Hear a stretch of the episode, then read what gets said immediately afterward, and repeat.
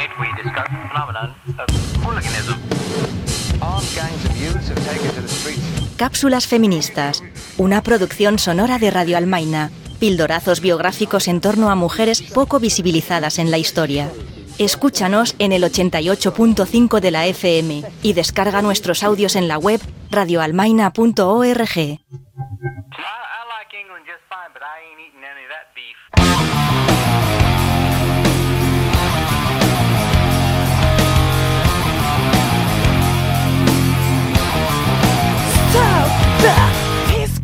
Bienvenidos a las cápsulas feministas.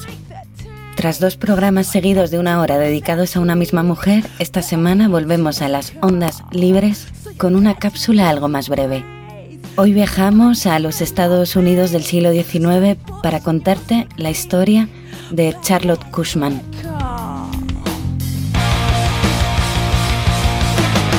Actriz de teatro que se especializó en interpretar papeles masculinos, algo bastante rompedor para su época. Y más cuando no solo personalizaba ese rol sobre los escenarios, sino también fuera de ellos. Así pues, seguiremos sus pasos a ambos lados del Atlántico para conocer la vida profesional y personal de una actriz ya olvidada que desafió las normas que la sociedad imponía. Hoy en Cápsulas Feministas, Charlotte Cushman, la gran actriz libertina del siglo XIX. Cápsula extraída y libremente adaptada del libro Señoras que se empotraron hace mucho, de Cristina Domenech.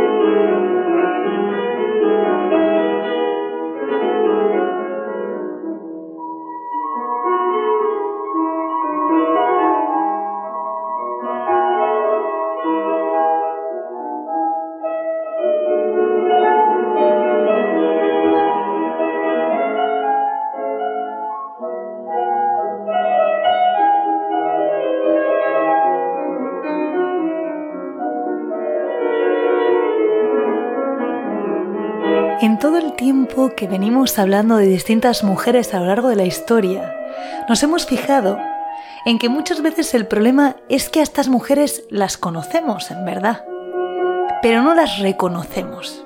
Sus nombres han trascendido en mayor o menor medida a la cultura popular y los campos especializados, pero sus vidas personales siguen ignorándose, mientras que las de sus contemporáneos heterosexuales se estudian para comprenderlos mejor. Por ejemplo, hoy vamos a hablar de Charlotte Cushman, una de las actrices más admiradas y célebres del siglo XIX. Muchas veces, los textos apenas hablan de su gran fama y de que nunca se había casado. Y es que a una mujer no le da mucho tiempo a casarse si se pasa la vida cogiendo y dejando novias. Pero claro, este tipo de cosas a los cronistas se les suelen olvidar. Pero una vez más, empecemos por el principio.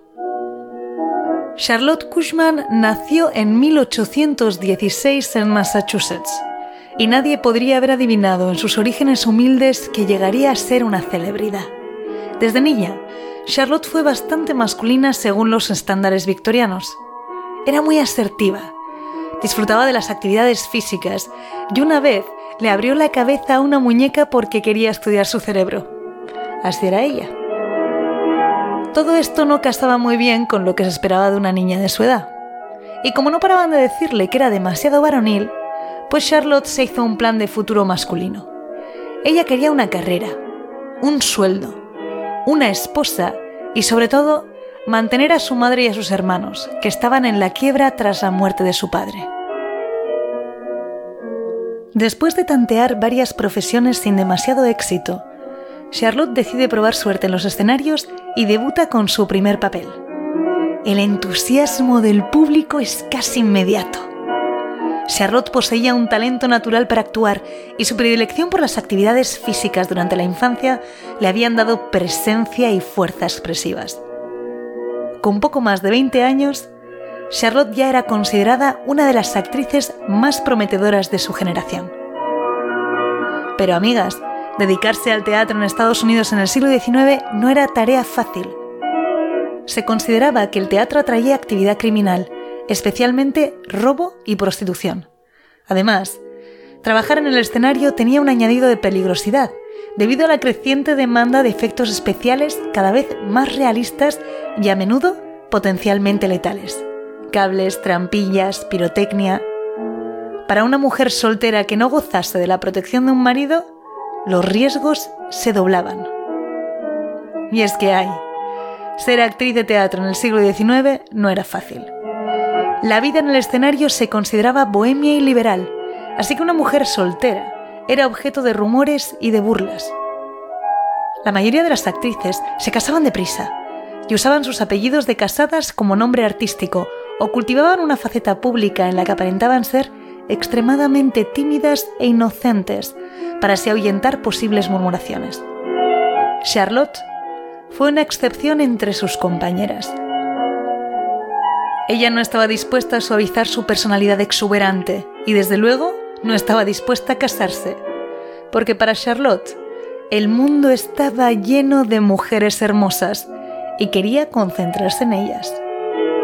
No hay palabras para describir las taquicardias que le daban cuando alguna señora guapa iba a la puerta de su camerino a decirle que la admiraba. Y de entre todas esas mujeres, fue una muchacha llamada Rosalie Scully la que se ganó el corazón de Charlotte ya al principio de su carrera, cuando se empezaba a especializar en breeches rolls, literalmente papeles de pantalones. Los breeches rolls eran papeles en los que una actriz interpretaba a un hombre. La mayoría de las actrices dramáticas de la época hicieron al menos uno, pero algunas, como Cushman, se especializaban en ellos por su voz grave y su energía sobre el escenario. Estos papeles permitían a las actrices transgresiones escénicas que habrían sido impensables en la vida real. Un escándalo. Desde entonces, la fama de Charlotte no para de crecer, así que decide irse a Londres, que es la versión victoriana de irse a Hollywood, para así labrarse una carrera épica con la que mantener a su familia y a su novia. Rosalie y Charlotte se despidieron con muchos mocos y lágrimas, prometiendo volver a verse en seis meses. Aunque se escribían abundante correspondencia, Charlotte pasó muy mal en Londres. Era como irse de Erasmus y dejarse a la novia aquí, pero peor, porque no tienes WhatsApp y además eres intensa de morirse porque eres victoriana. Durante los primeros meses, Charlotte incluso hablaba con Rosalie en voz alta, imaginando que la besaba, que la chuchaba, que estaba a su lado durmiendo. Un día, hasta se quedó afectadísima porque oyó a una mujer en el tren que, según ella, hablaba exactamente igual que su Rosalie. Pero oye, Estamos en Londres, el epicentro del teatro de esta época, el ombligo del mundo decimonónico. Y Charlotte cada vez se hace más y más famosa, y poco a poco se va quedando sin tiempo para pensar en la novia que dejó al otro lado del charco.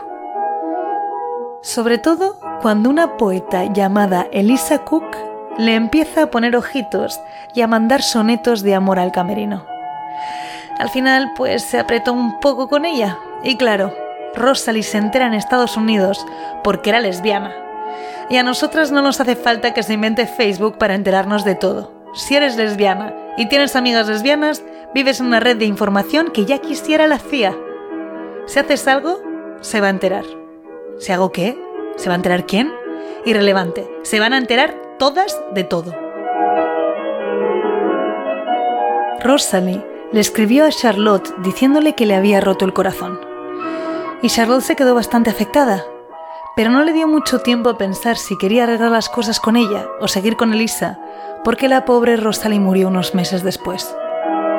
¿Y sabéis qué?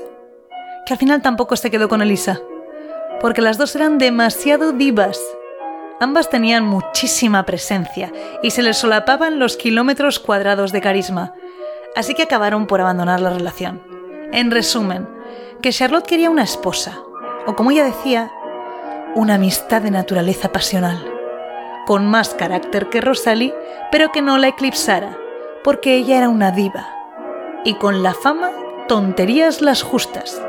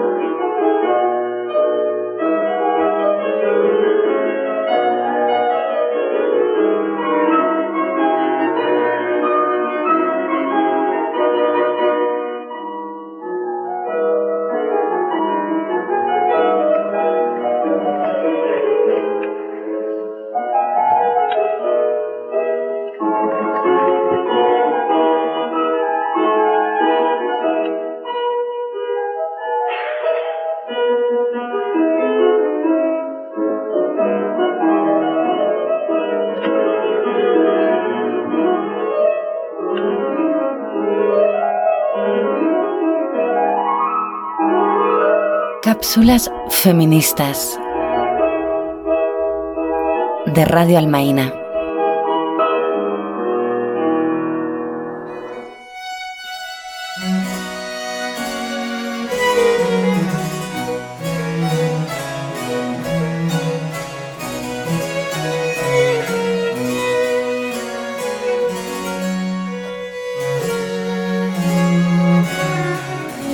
Charlotte ya está consagrada en los escenarios como especialista en papeles shakespearianos intensos. Y es que con esta señora todo es intenso. Así que envía dinero a su familia para que se reúnan con ella en Inglaterra, logrando así uno de sus objetivos de vida. En esta época, cuando la fama ascendente de Charlotte ya es de dominio público, una escritora llamada Matilda Hayes decide que se va a meter a hacer teatro porque admira mucho a Charlotte. ¿Casualidad? Charlotte, que no perdía nunca el viaje, decide ejecutar una maniobra maestra y le dice a Matilda que la puede ayudar. ¿Cómo? Pues dándole el papel de Julieta en la producción en la que ella hace de Romeo. El descaro, Charlotte, lo llevaba solamente regular. Y la verdad es que la oferta era imposible de rechazar, porque Charlotte estaba considerada internacionalmente como el mejor Romeo de su época. No es poca cosa. La carrera interpretativa de Matilda duró poco, Pero como se noviaron bastante fuerte porque la maniobra fue altamente exitosa, Matilda decidió seguir a Charlotte en sus viajes de trabajo. Durante su convivencia entraron en una dinámica de típico matrimonio victoriano, con sus cosas buenas, pero principalmente con sus cosas malas. Y es que Charlotte trabajaba, ganaba el dinero y su vida marcaba la pauta de ambas. Y Matilda la seguía, se ocupaba del hogar y se quejaba de que nadie la entendía, porque se frustraba al ver que Charlotte triunfaba y podía darse a su trabajo y ella no. ¿A qué os suena esto? Además, como Charlotte acumulaba cada vez más y más admiradoras y admiradores, Matilda se encelaba bastante por momentos, pues a Charlotte le encantaba flirtear con sus fans, aunque la cosa nunca acabara en nada serio. Aún así, perseveraron cuanto pudieron hasta que Charlotte se hizo tan de oro que decidió semi-retirarse a vivir la vida loca. ¿En dónde? En Roma. No penséis que el destino estaba escogido al azar. En Roma, a mediados del siglo XIX, había un círculo de artistas y de bohemios de habla inglesa bastante potente y dentro un pequeño grupo de señoras que disfrutaban, como Charlotte, de amistades intensas con otras mujeres. Generalmente, se consideraba que el nexo lésbico intenso alrededor del que se arremolinaba este colectivo de señoras que empotraban a otras señoras era Harriet Hosmer, una escultora de renombre con la que Charlotte empezó a ligar inmediatamente, para desesperación, una vez más, de Matilda. La cosa se puso todavía peor cuando Harriet tuvo problemas económicos graves y se mudó con Charlotte y Matilda. Aquí empieza lo bueno. Agarraos. A Charlotte, ya lo veréis en un momento, lo de juntar a todos sus ligues en una sola casa le encantaba. Ella era dramática también fuera del escenario. Cuando cesó el tonteo con Harriet, para tranquilidad de Matilde, empezó el flirteo con Emma Stebbins, otra escultora, para desesperación, una vez más, de Matilde. La secuela, parte 2. Mientras tiraba la caña a diestro y siniestro, Charlotte se dedicaba a montar fiestorros y cenas opulentas, y por allí pululaban cantidad de artistas, mujeres y hombres, muchos de los cuales también preferían la compañía de su mismo género. De hecho, Charlotte se convirtió enseguida en el segundo nexo lésbico intenso de la comunidad de señoras de Roma. Ella estaba encantada, porque a lo que a Charlotte le gustaba de verdad era una buena tropa de admiradores. Al final, tras una pelea legendaria, Matilda hizo la maleta y se volvió a Londres para seguir escribiendo, traduciendo y dándose al movimiento sufragista, donde se sentía mucho más realizada. Charlotte tardó aproximadamente tres nanosegundos en pedirle a Emma Stebbins que se fuera a vivir con ella, y Emma tardó todavía menos en aceptar y mudarse. Curiosamente, a Emma no le gustaba el teatro. De hecho, no le gustaban los follones sociales en general. Así que Charlotte no podía hacer muchas tonterías de estrella consentida, porque Emma le levantaba la ceja cuando se ponía tonta.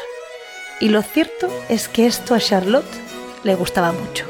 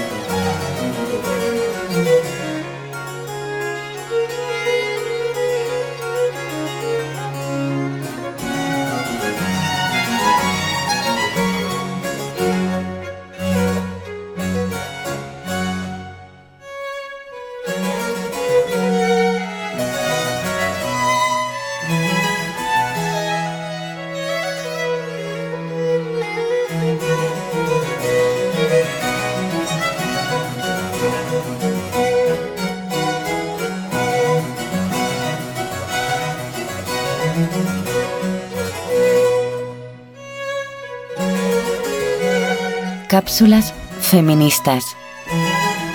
Documentales sonoros transfeministas.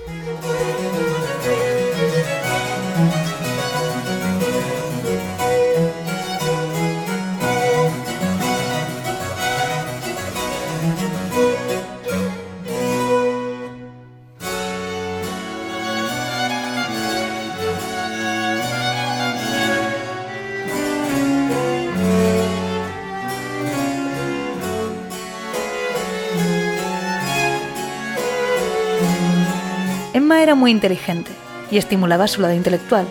Además, era una escultora aclamada y respetada, pero no tenía una personalidad demasiado extravagante, así que no eclipsaba a Charlotte en su vida privada. Y como Charlotte había aprendido con Matilda que tenía que dejar a su esposa dedicarse a su arte para no ahogar la relación, se ofrecía a ayudarla a vender sus obras. Porque Emma era una escultora atrevida y talentosa, pero detestaba tener que hacerse publicidad. Charlotte, sin embargo, tenía tanta labia que podía venderle a cualquier incauto sus propios calcetines y quedarse tan tranquila. En resumen, que se crea un equilibrio bastante sólido en la relación. Emma no pensaba ir corriendo por medio mundo detrás de Charlotte. Y Charlotte, por primera vez, aprendió a seguirle el ritmo a alguien sin imponer siempre el suyo. Estuvieron la friolera de 20 años juntas, hasta la muerte de Charlotte.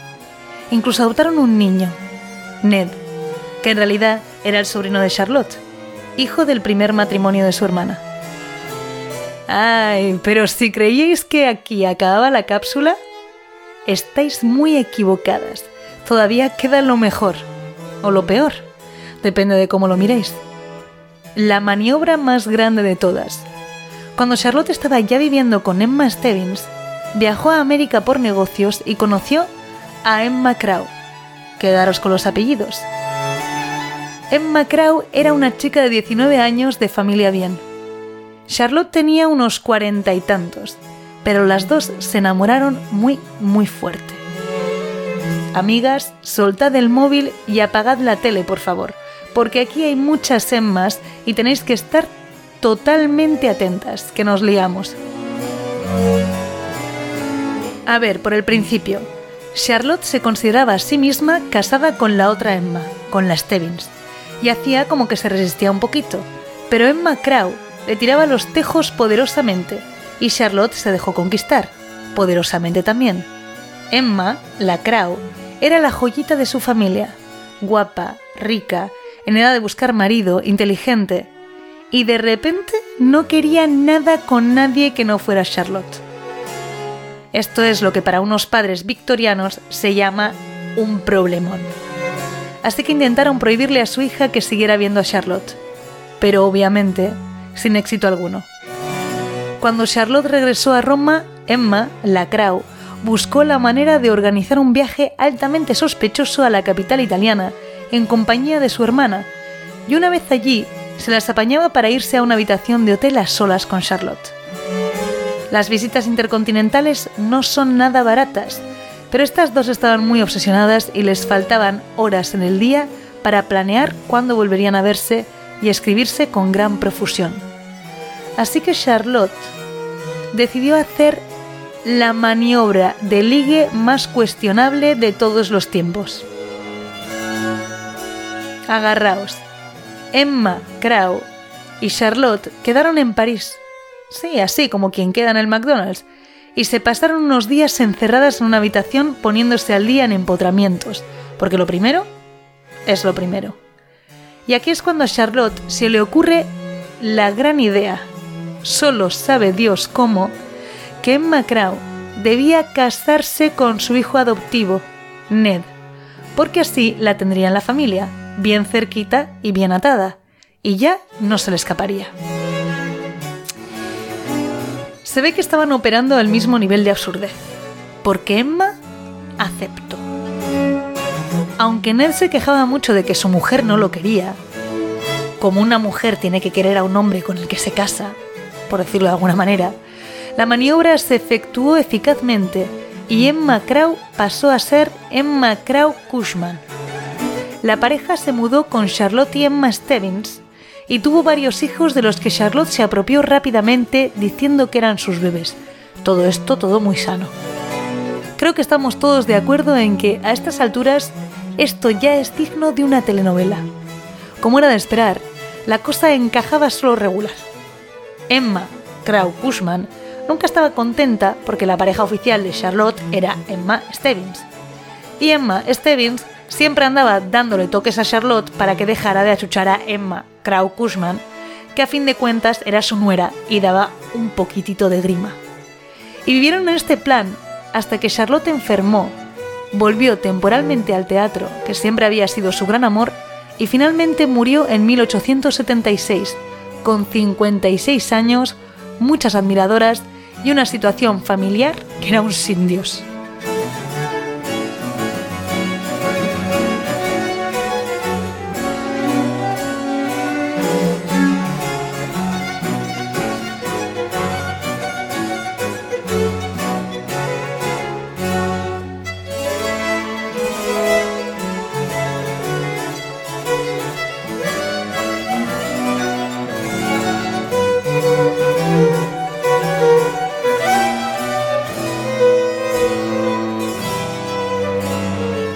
Aunque su vida privada fue bastante tempestuosa y quedó medio mal con todas sus exparejas, Charlotte consiguió lo que deseaba en la vida, mantenerse a sí misma y a su familia, dedicarse a su arte en cuerpo y alma y vivir la vida acompañada de otras mujeres. Esperamos que a partir de ahora os acordéis de que la actriz más famosa y universal de su tiempo, la shakespeariana más insigne y aclamada por el público y la crítica, el Romeo más reseñable de sus días fue una señora que empotraba a otras señoras. Hoy en Cápsulas Feministas, Charlotte Cushman, la gran actriz libertina del siglo XIX. Cápsula extraída y libremente adaptada de Señoras que se empotraban hace mucho, de Cristina Domenech.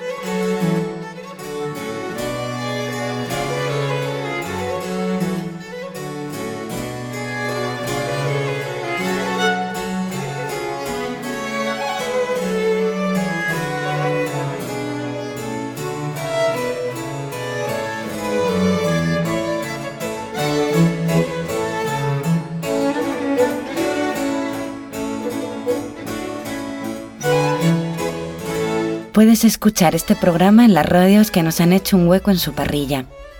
Cincilic Irratia en Orereta. Irola Irratia y la 97 Irratia desde Bilbao. En Madrid desde Radio Vallecas en Radio Enlace, en el barrio de Hortaleza, Onda Latina en el barrio de La Latina y Radio Chata desde Pinto. Radio Color en Cuenca. En Barcelona en In Out Radio, la radio lésbica online, Radio Pica, Radio Bronca y Radio RSK. Radio Malva en Valencia, Radio Activa en Alcoy y Valdealbaida. Onda Color desde Málaga.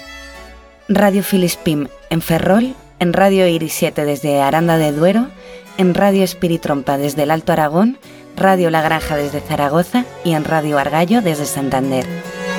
También desde el portal webserhistórica.net, en archive.org y en nuestro canal de iVox. Estamos abiertas a colaboraciones en guion y locución y a propuestas de biografías.